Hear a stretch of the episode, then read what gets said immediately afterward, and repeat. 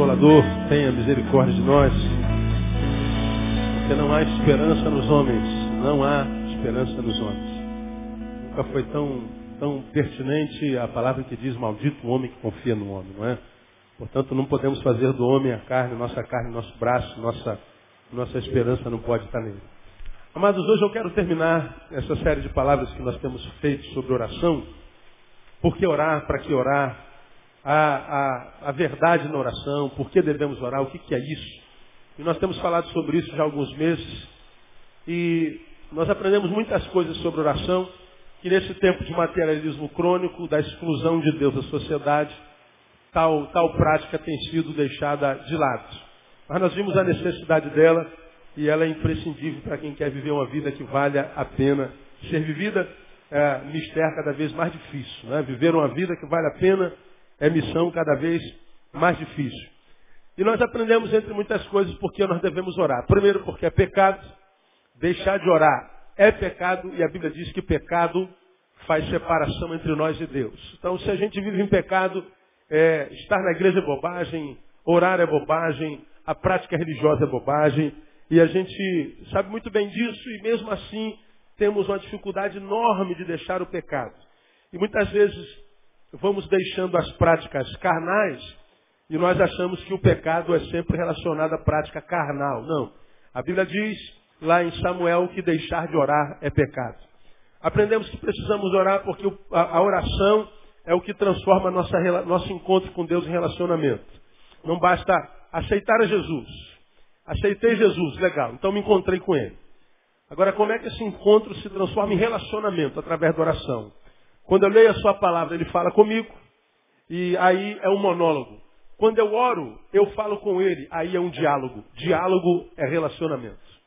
Relacionamento no qual apenas um fala, é um relacionamento que acaba cedo, acaba logo. Então a oração transforma meu encontro com Deus em relacionamento. Quem não ora não se relaciona com Deus. É uma relação monologal. Deus fala, mas você não responde à fala dele. Não é? Então é um relacionamento hipócrita. Nenhum relacionamento, seja de amigos, marido e mulher, pai e filho, vizinhos, é, perdura se não for através do diálogo. Terminou o diálogo, terminou o relacionamento. Então oração é resposta à palavra de Deus a nós. Então oração transforma meu encontro com Deus em relacionamento. No orar é perder tempo. Precisamos orar porque existe um diabo. Terceiro. Precisamos orar, quarto, porque é o caminho que nos leva da meninice à maturidade. A gente só amadurece, espiritualmente falando, quando a gente ora. Se a gente não ora, a gente envelhece, se torna um religioso velho, mas nunca um homem maduro. Aí você vê um monte de crentes falando, sou crente há 40 anos. Não sei se a gente dá parabéns ou lamenta, né? Porque há 40 anos e continua um menino. Não consegue aprender a lidar com as adversidades, não consegue lidar com o não de Deus, não consegue manter-se íntegro no tempo da perseguição, não, não, não, cresce. É um menino, nunca vai poder falar como Paulo. Quando era menino, falava com o menino, pensava com o menino, andava com o menino, mas logo quando cheguei a ser homem, acabei com as coisas de menino. Não. Tem crente que envelhece e não acaba com as coisas de menino, nunca são os crentes magoáveis. Está sempre magoado com Deus, magoado com o irmão, magoado com o pastor, magoado com o vizinho, magoado, magoei, porque não fizeram o que eu quis, magoei, vou embora da igreja. Aí vai tarde, não é? Vai com Deus. Ah, cinco, precisamos orar por quê? Porque oração é a maneira indicada por Deus para obtenção de coisas. Quem quer obter bênção de Deus? Eu quero, pastor, fazer só através da oração, não tem outra, outra forma. A igreja ensina o contrário. A igreja ensina que você tem que sacrificar. A igreja evangélica ensina que você tem que dar uma oferta maior. A igreja evangélica diz que você tem que subir monte. A igreja evangélica diz que você tem que fazer jejum. A igreja evangélica diz que você tem que fazer campanha. A Bíblia não, a Bíblia diz que você tem que orar. Nada tendes, porque não pedis. Pede. Só fazer campanha, campanha é bom. Não precisa subir monte, monte é bom. Se não servir para nada, emagrece. Jejum também é bom. Se não servir para nada, emagrece também. Mas para ter bênção é pedir. Oração. É muito simples. Tão simples que a gente não acredita que é verdade e complica tudo. Né? Tem que fazer a campanha das 90 semanas, a, a, a campanha dos 300 pastores, a, a, campanha dos sabonetes com os elementos da Santíssima Trindade, tem que fazer as sete semanas da vitória, tem que estar na quinta-feira da promessa, na sexta-feira da restituição, na, na terça-feira dos, dos, dos, dos, vitoriosos e na segunda-feira dos gideões. Né? Aí você alcança a promessa. A Bíblia não, a Bíblia diz, pedis e recebereis. É só isso. A gente não ora. E se não ora, irmão, pode fazer campanha, pode vir atrás da fé do pastor Neil, dos 500 pastores, dos 600 pastores, pode subir o Monte Everest, pode ficar o resto da tua vida sem comer, fazendo jejum, morre de fome, mas vai morrer sem a vida que vale a pena ser vivida. Tem que orar. Né? que mais? Precisamos orar por quê? Porque todos os grandes homens de Deus consideravam a oração como a coisa mais importante em suas vidas. Qualquer homem de Deus que você admira, na Bíblia ou no tempo contemporâneo, é um homem de Deus. E você vê homem de Deus nele não por causa daquilo que ele fala, mas por causa daquilo que ele vive. Você pode ver, é de Deus, vive uma vida bacana, tem oração como algo imprescindível na vida. Sétimo, a oração ocupava um lugar de destaque na vida terrena de Jesus. Mesmo Deus, quando foi homem, é, quis ser homem sem oração. Então você, quando vê Jesus, que é Deus encarnado, você vê o tempo inteiro na vida de Jesus que ele retirou-se dali para orar. Jesus subiu o monte para orar. E aí, porque Jesus subiu o monte para orar, nós evangélicos sacralizamos o monte.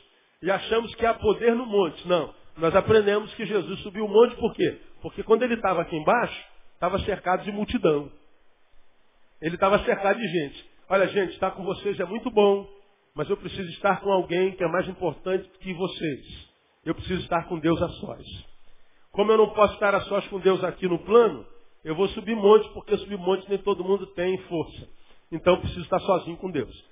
Então, ao invés da gente buscar estar sozinho com Deus, a gente sobe monte. Então, não, vai lá no monte, é uma benção.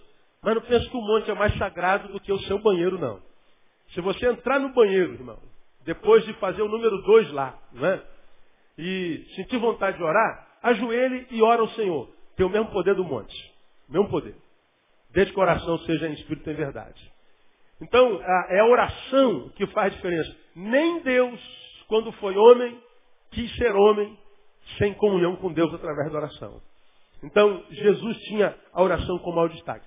Para a gente terminar o nosso estudo, quarta-feira eu volto com uma palavra nova, até o final do ano. Eu quero dizer para você por que, que a gente precisa orar. Abra sua Bíblia em João capítulo 16.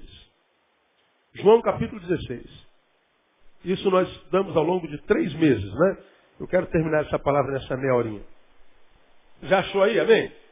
Então tá legal. Olha para mim aqui. O que, que eu tenho na minha mão? Um copo com água. É isso mesmo? É isso mesmo, Vanessa? É. Então, um copo d'água. Amém ou não? Amém. Ah, deixa eu fazer uma, uma operaçãozinha aqui para a gente ilustrar bem. Depois, depois eu pego a tampa. O que, que eu tenho aqui? Um copo com água cheio. E se eu fizer, se eu fizer isso aqui? O que, que é isso aqui? Um copo com água o quê? Pela metade. Um copo d'água cheio, um copo d'água pela metade. Muda a essência do que essa coisa é? Um copo d'água cheio é o quê? Um copo d'água. Um copo d'água pela metade é o quê? Um copo d'água. Um copo d'água com um dedo de água continua sendo o quê? Quando é que esse copo d'água deixa de ser um copo d'água? Quando não houver mais água. Aí ele se torna o quê? Um copo. Um copo.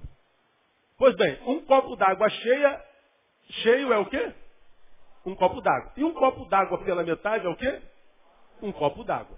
Muito bem, cheio ou pela metade, não muda a coisa. Continua sendo a mesma coisa.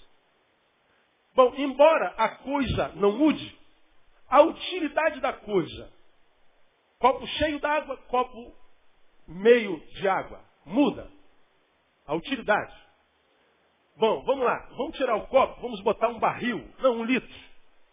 Um litro cheio de água é o quê? Um, um litro cheio de água. É um litro de água. Um litro com é, metade de água é um litro de água. É um, é um, é um recipiente com água. Agora, Qual é mais útil na hora de matar sede? Um copo cheio d'água ou um copo pela metade de água? Um copo cheio. Um litro cheio d'água ou um litro com muito pouca água? Um litro cheio. A água, que é o conteúdo, é mais importante no serviço do que o recipiente. O copo cheio e um copo com metade d'água continua sendo um copo d'água. Então guarde isso que eu estou te falando aí. Agora vamos a João capítulo 16. Você já abriu aí, amém? Então vamos ao 24, versículo 24. Até agora, nada pedistes em meu nome. Olha o que Jesus diz aí. Pedi e o que mais? Recebereis. Para quê? Para que o vosso gozo, que não ouvi? Seja a última palavra. Completo. Bom, até agora, nada pedistes em meu nome. Suponha que a gente diminua essa frase. Tira em meu nome. Como é que fica a frase? Até agora, nada pediste. Mas não é disso que Jesus acusa os apóstolos. Jesus está dizendo, até agora nada pedistes o quê? Em meu nome. Vocês estão pedindo. Só não estão pedindo como mesmo? Em meu nome. Aí ele diz assim, pedis implicitamente em meu nome e recebereis. Agora, quando você pede meu nome, vocês recebem, mas recebem à toa não. Recebem para quê? Para que o vosso gozo seja o quê? Completo. Vamos imaginar que a água seja gozo.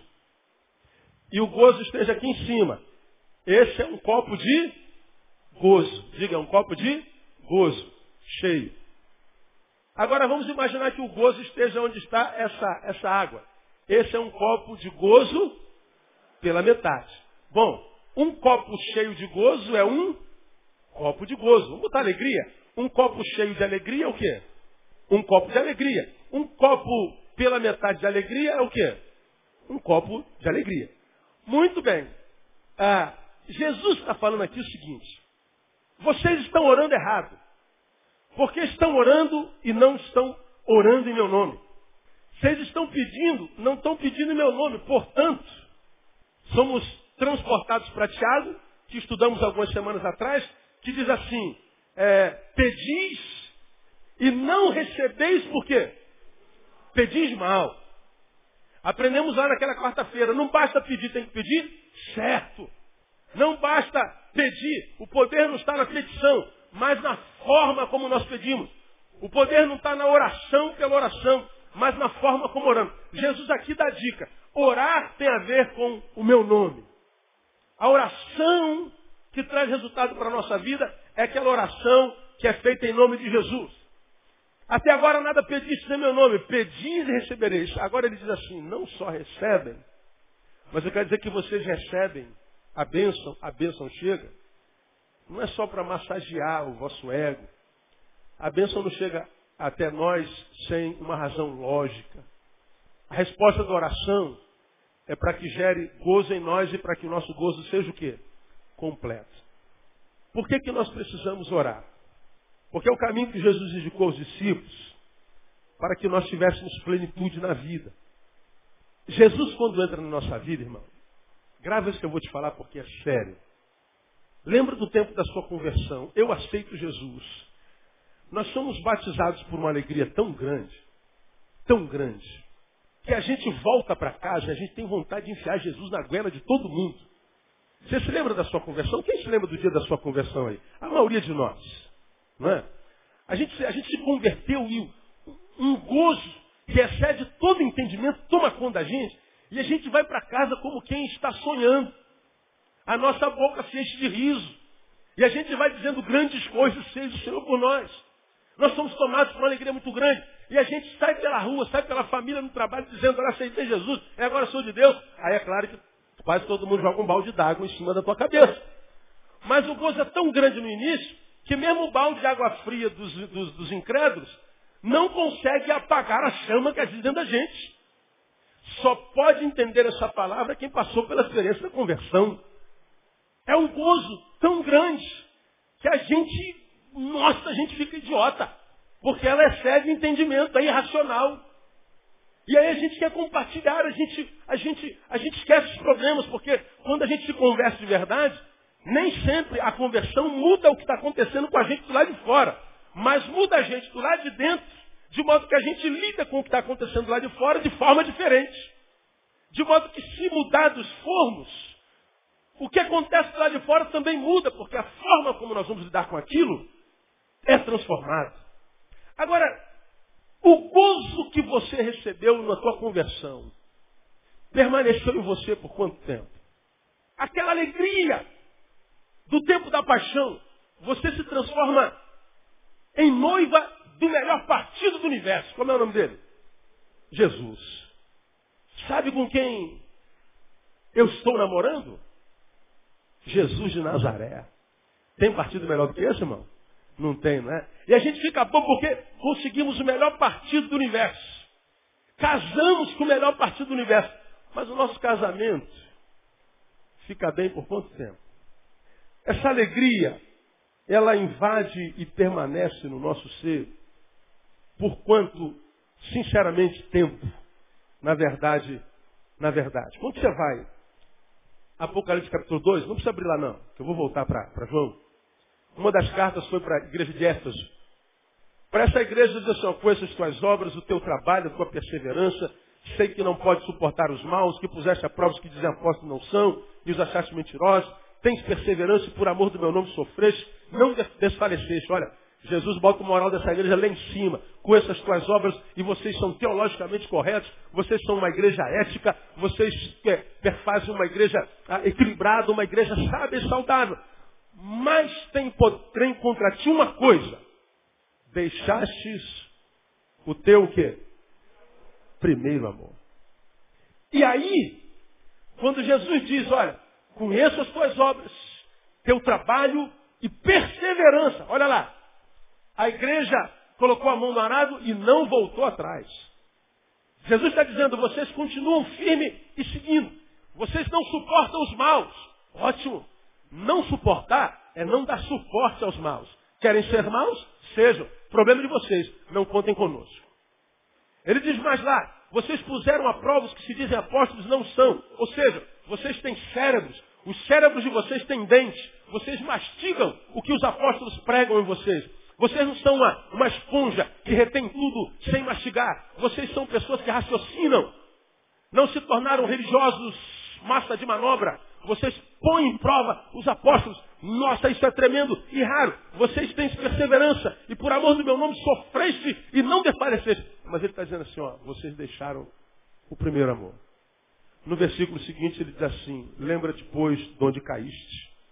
Arrepende-te e pratica as primeiras obras. Olha, olha que palavra séria. Ele está dizendo o seguinte, eu posso ter todas as características de um discípulo Posso frutificar todos os frutos de um discípulo? Posso viver a vida ética e correta e acertada e aprovável de um discípulo, mas eu posso fazer isso com a motivação errada, sem amor. Deixaste o teu primeiro amor.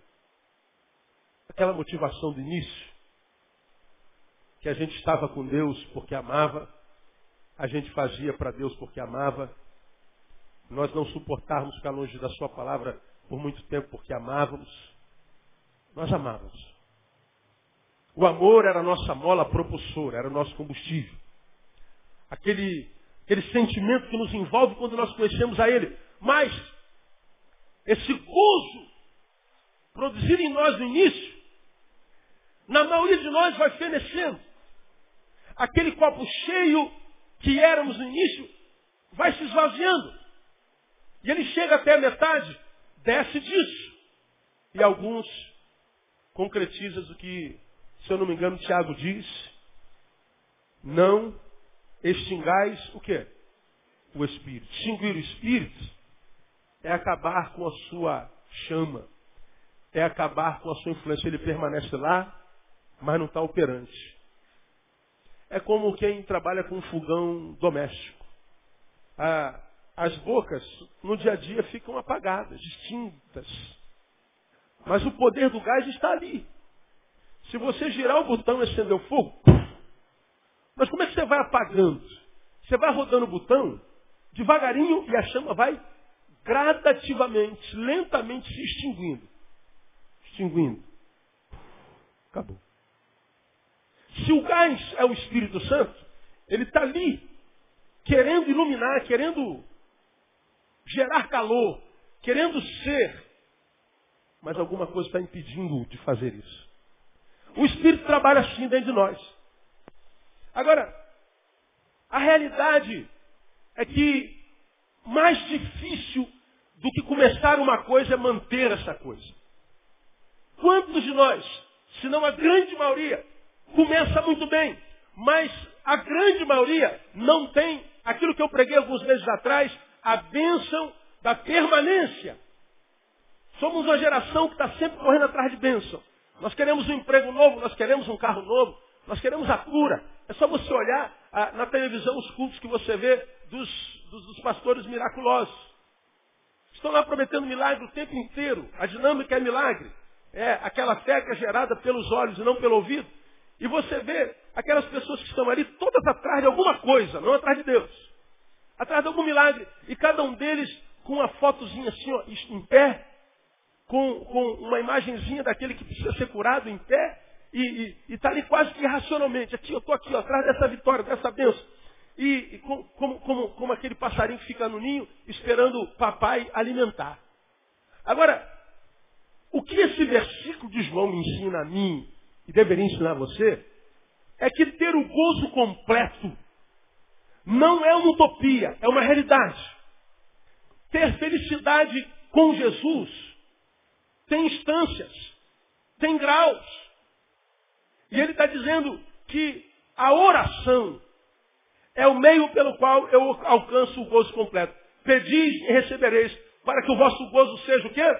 Completo. Portanto, eu posso ter alegria, mas uma alegria não plena. Eu posso ter gozo do Espírito Santo, mas um gozo limitado. Eu posso até sentir alguma coisa de Deus, mas sentir de Deus muito menos do que eu poderia sentir. Eu posso ser salvo e não ser pleno. Eu posso ser salvo e não ter alegria. Isso é uma realidade concreta e bíblica. Davi, quando pecou, não perdeu a sua salvação. Ele escreveu um Salmo 51 ou 53, qual foi? 51? 51, onde ele escreveu a Deus, torna a dar-me o quê? Alegria do quê? Da salvação. Ele está pedindo para o Senhor devolver a salvação que ele perdeu? Não. Torna a dar-me o quê?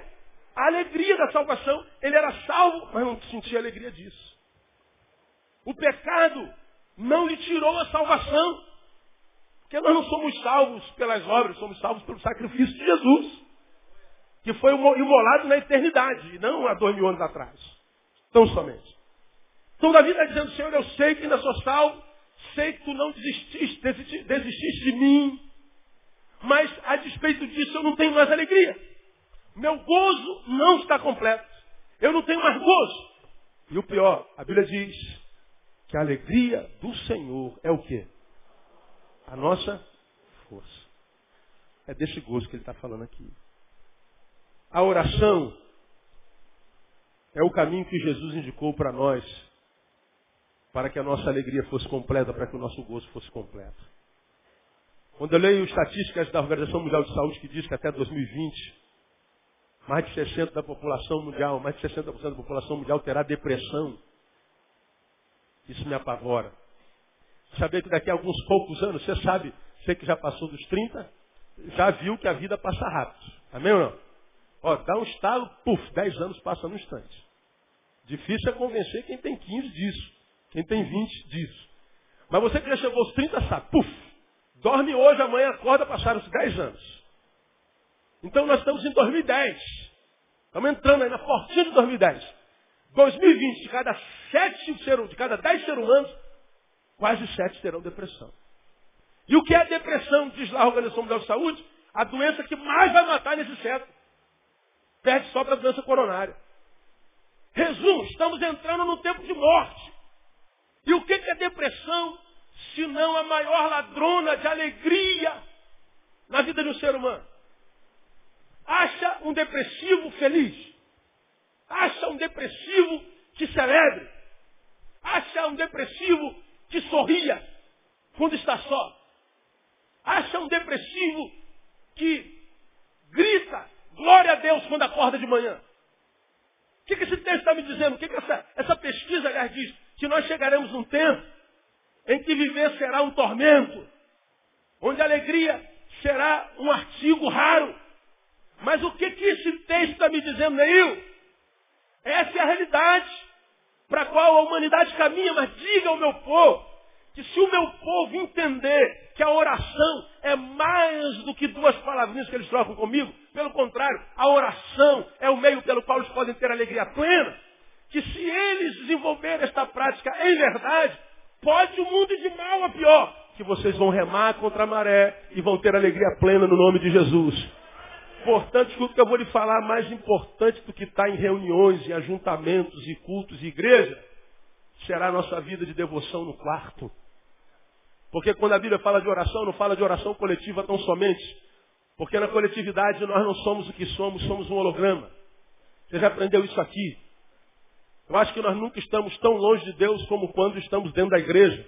Porque dentro da igreja a gente bota a roupa de crente, a gente bota a linguagem de crente, o evangeliquez, a gente põe cabelo de crente, a gente bota tudo de crente. E aqui parece todo mundo santinho, e a gente ora, aqui a gente chora. Aqui a gente baba, aqui a gente cai no espírito, levanta não sei em quem. A gente, a gente tem é, postura de crente, a gente se comporta como crente. Aqui é mole. Tem gente olhando para a gente. Agora, quando Jesus fala de oração, fala assim, tu quando orares, entra aonde? No teu quarto. Em secreto. E o teu pai em secreto te abençoará. Resumo da, da, desse versículo. Se entrar no quarto, ele abençoa. Você pode me ajudar? Diga assim para o seu lado, irmão. Você precisa entrar mais no teu quarto. Diga para ele. Repita assim após mim, ó. Quarto não é lugar só de dormir. Quarto é lugar de ser abençoado. Diga assim, o meu quarto é um lugar de muita bênção. Então entra no teu quarto para orar mais e aplauda o Senhor, porque essa palavra é tremenda. Precisamos entrar mais no quarto, irmão. Precisamos entrar mais no quarto, a questão de vida e de morte. Questão de vida e de morte. Estar na igreja é importante, mas mais importante é estar no quarto. E esse texto me diz que eu posso ter gozo, mas meu gozo pode não ser completo. Eu posso ser de Deus e morrer ser salvo, mas enquanto eu não morro e sou salvo, vivo no inferno. Você sabe que já me ouviu pregar aqui, eu conheço crentes não poucos, que serve ao Deus Todo-Poderoso, Criador do Universo. Mas a qualidade de vida parece que é quem serve Maria Mulambo. Gente que a gente só vê Deus na boca, mas na vida não. Bom, nós não temos nada a ver com a vida do outro. A não ser que o outro queira que a gente tenha alguma coisa a ver com a vida dele. E aí nós nos intrometemos na vida do outro. Fora isso não, nós só diagnosticamos e temos que calar a boca. Agora, se eu sei que eu posso ser de Deus e ver vida miserável, eu tenho que tomar isso como exemplo e tomar vergonha na cara e aprender. Porque estar na reunião é muito importante e eu, quando não estou na reunião durante uma semana, parece que a minha semana não é a mesma. Mas a despeito disso, não é isso que transforma a minha vida numa vida que vale a pena ser vivida. Eu preciso entrar no quarto. Esse texto me ensina isso. Pedi e recebereis para que o vosso gozo seja completo. Quando você volta a sua página, uma, uma, uma páginazinha aí no capítulo 15 de João, nós vemos algo semelhante, capítulo 15, versículo 11. Jesus está falando no capítulo 15 sobre a bênção da permanência. Eu já ministrei sobre esse texto a você. A gente pede tudo menos a Deus perseverança. Porque nós somos a geração dos projetos inacabados. Começamos um monte de projetos, não acabamos nenhum deles. Fica tudo pelo caminho. Nós não temos a bênção da perseverança, a bênção da permanência, a bênção da longevidade. Permanecer. E Jesus, nesse capítulo 15, fala sobre permanência o tempo inteiro. Você lembra disso? Lá no versículo 15 ele diz assim, ó, estas coisas os tenho dito para que o meu gozo, que lê para mim, permaneça onde? Em vós e o vosso gozo seja completo. Jesus diz assim, eu tenho dito essas coisas para que o meu gozo permaneça. Agora, se eu não ouço essas coisas, o gozo não permanece. A minha vida é uma vida de inconstância constante. A única constância que eu tenho na vida é de inconstância. Você ouça uma palavra dessa, irmão, me identifico com isso. Eu, ao invés de, de, de, de ficar em crise por ouvir isso, Eu correria para o quarto. Eu construiria uma vida em torno da oração, da subjetividade. Eu, eu, eu mudaria meu, meu modus vivendi. Porque o tempo que a gente vive, chafurdado de má informação o tempo inteiro, vendo os corruptos na televisão orando porque recebe propina, vendo o pai jogando filho do, do vigésimo andar, vendo mãe enterrando bebês, vendo velhinhas sendo espancadas, vendo morte por todo lado, medo por todo lado. Isso tudo, como já falei para você, vai transformando a gente num depósito de entulhos emocionais malignos. Daqui a pouco a gente está doente.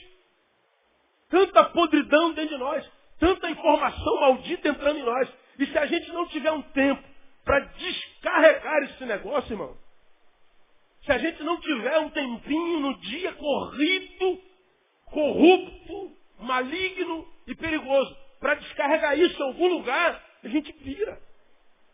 Pira. Lembra que eu já preguei sobre isso aqui? Se tu pega aquele trator, tu pega essas dragas que vão, vão cortando asfalto, vão derrubando morros, tem lá um motor lá na frente com 1.500 cavalos. Ou o carrinho 1.0, que tem lá na frente 30 cavalos. Ou aquela mobilete que tem um cavalo. Seja mobilete com cavalo, 1.0 com 30 cavalos, super trator com 1.500 cavalos, todos eles que tem lá na frente uma máquina poderosa, tem lá atrás um buraquinho. Como se chama esse buraquinho? Cano de descarga. O que, que o cano de descarga descarrega? A pressão que é desenvolvida pelo motor. O motor está trabalhando com todos os seus cavalos, com toda a sua força, e trabalhando duro e por horas a fios. Mas aquela pressão não fica contida dentro da máquina. Ela sai por um buraquinho que tem lá atrás. Agora chega lá atrás e tapa aquele buraquinho com concreto, tapa aquele buraquinho com alguma coisa. O que, que acontece com um motor de 1.500 cavalos? Explode. O que, que acontece com uma mobilete de um cavalo? Explode, bate. Agora, quantos cavalos existem dentro de você? Não sei. Cada um é o cavalo que merece ser, né? Pois é, independente do tipo de cavalo que nós sejamos, nós precisamos ter um cano de descarga. E o cano de descarga aqui, me, per me permite o, o, baixo calão, não é pum não, irmão.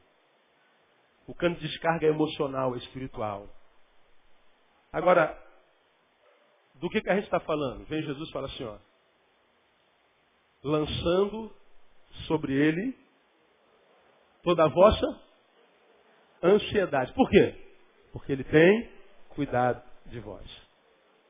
Aonde é que a gente descarrega essa carga que a gente recebe no dia? Sobre ele. Ele é o lugar do nosso descarrego. A verdadeira sessão do descarrego, irmão, é no quarto. Porque na igreja você não fala das suas cargas todas. Na igreja você só fala da carga do corpo. Oh, meu marido está com câncer. Oh, minha mulher está com depressão. Ah, meu filho está desempregado. Isso é a carga externa. Agora, o que, que o câncer gerou dentro? O que, que a depressão gera dentro? O que, que o desemprego gerou no coração e na alma? Disso você não fala. E o que que mata a gente? Não é o desemprego. Você já viu alguém morrer de fome porque está desempregado? Conhece alguém? Quantos anos você tem? Conhece alguém que morreu de fome ali na tua vizinhança? Agora conhece alguém que está desempregado há 10 anos, seja por vagabundagem ou porque não arruma emprego? Ah, conhece. Já viu vagabundo morrer de fome? Nesse país não morre de fome, desemprego não mata.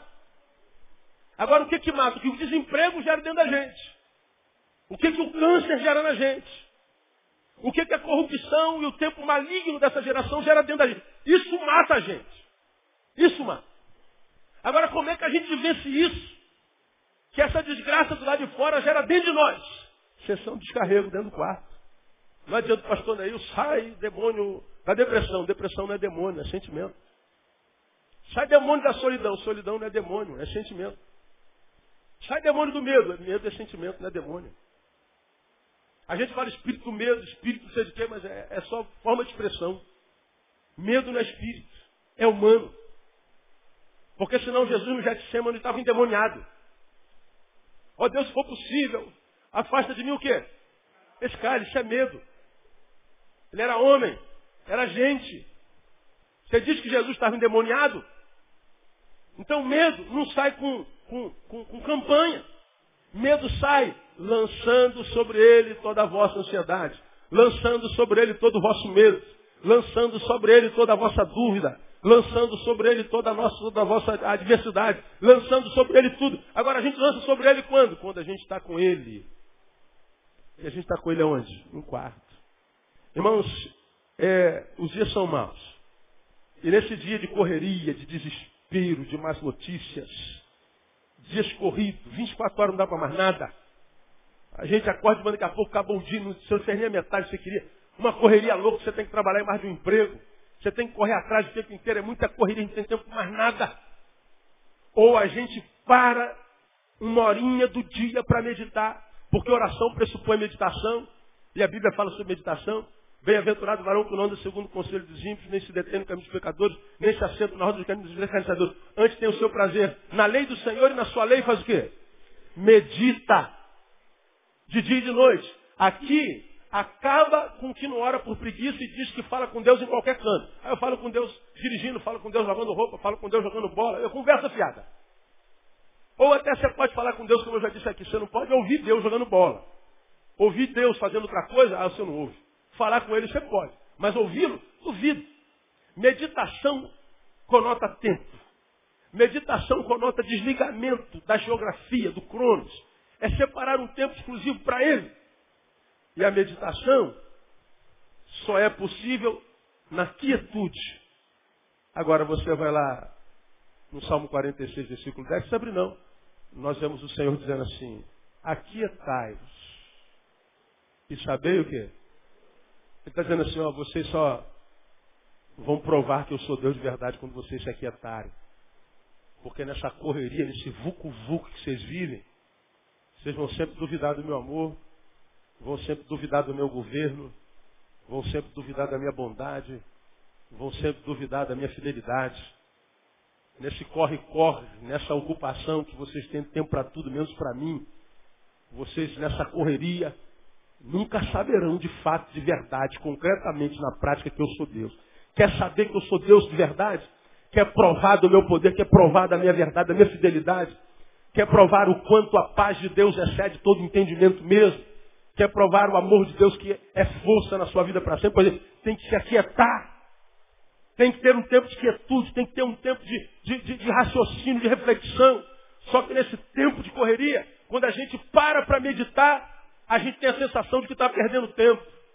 Tanta coisa para fazer, pastor. Eu estou aqui sentado sem fazer, sem fazer nada. Sem fazer nada.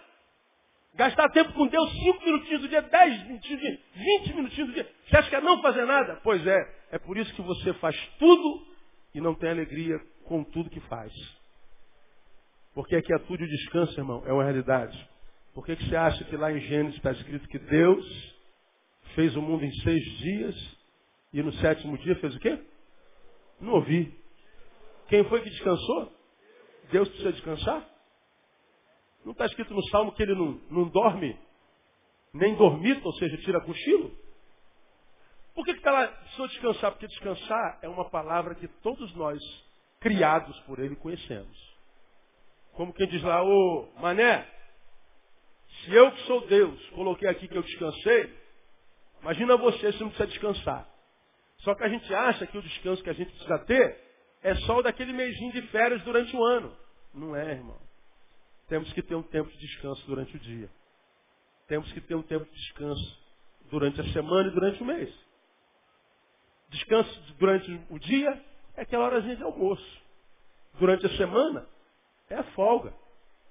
Durante o ano, o mês. Agora, o que, que você faz quando não está fazendo nada? Ah, pastor, eu estou sei lá, quando eu não estou fazendo nada, eu estou consertando telhado, eu estou trocando pneu, estou pintando carro, quando eu não estou fazendo nada, eu estou fazendo alguma coisa. Pois é. Enquanto você continuar fazendo alguma coisa no tempo que você tem para não fazer nada, todas as coisas que você faz não trarão alegria até você. Porque para continuar fazendo alguma coisa por muito tempo, eu preciso de parar de fazer essa coisa por algum tempo. E o que o texto está dizendo? Pedi e receberei. Se está dizendo quem pede, recebe e recebe para que o gozo seja completo, para que você não viva uma, uma, uma, vida pela metade, uma vida desequilibrada. Um dia está bem, um dia está mal, um dia está mal, um dia está bem, um dia está mal, um dia está mal, um dia está mal, um dia está bem, um dia está mal, mal, mal, mal, mal, bem, mal, mal, mal, mal, mal, mal, mal, bem, mal. Agora, se a gente tem lá a sessão de descarrego, num quarto, que seja no banheiro, irmão, seja no telhado da casa, seja no monte, seja no raio do parta, mas tem um tempo de quietude. Deus, a minha cabeça está pirando. Então para, Neil.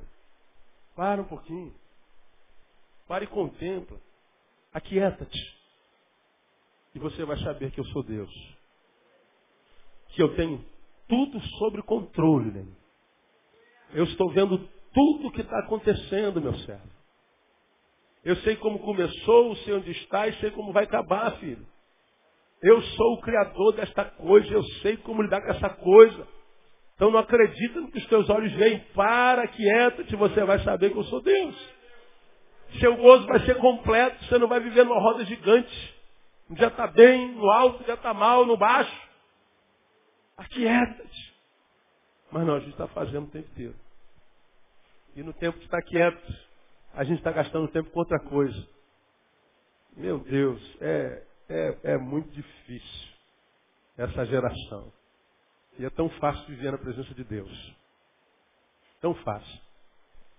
Porque se a gente não acha tempo para quietude, a gente é vítima da nossa própria produção. Meu sonho, pastor, é chegar lá naquela cabine de som, cabine da internet, porque na cabine da internet tem ar-condicionado.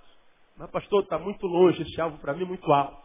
Aí tu muda o alvo, não. Então eu vou para a cabine da bateria, que também tem ar-condicionado. Meu sonho é chegar na cabine da bateria legal. Enquanto você não chega na cabine da bateria, há um sonho que te motiva. Há um sonho que te faz acordar de manhã.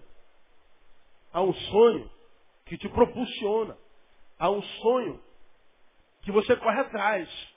Quero chegar lá, meu óbvio, eu quero chegar lá, quero chegar lá, quero chegar lá. Meu sonho é chegar lá. Aí legal. A gente vai lutando, lutando, lutando, lutando, lutando para chegar lá, muita luta, muita guerra. E a gente luta, luta, luta, luta, luta. E a gente chega lá. Chegamos cá.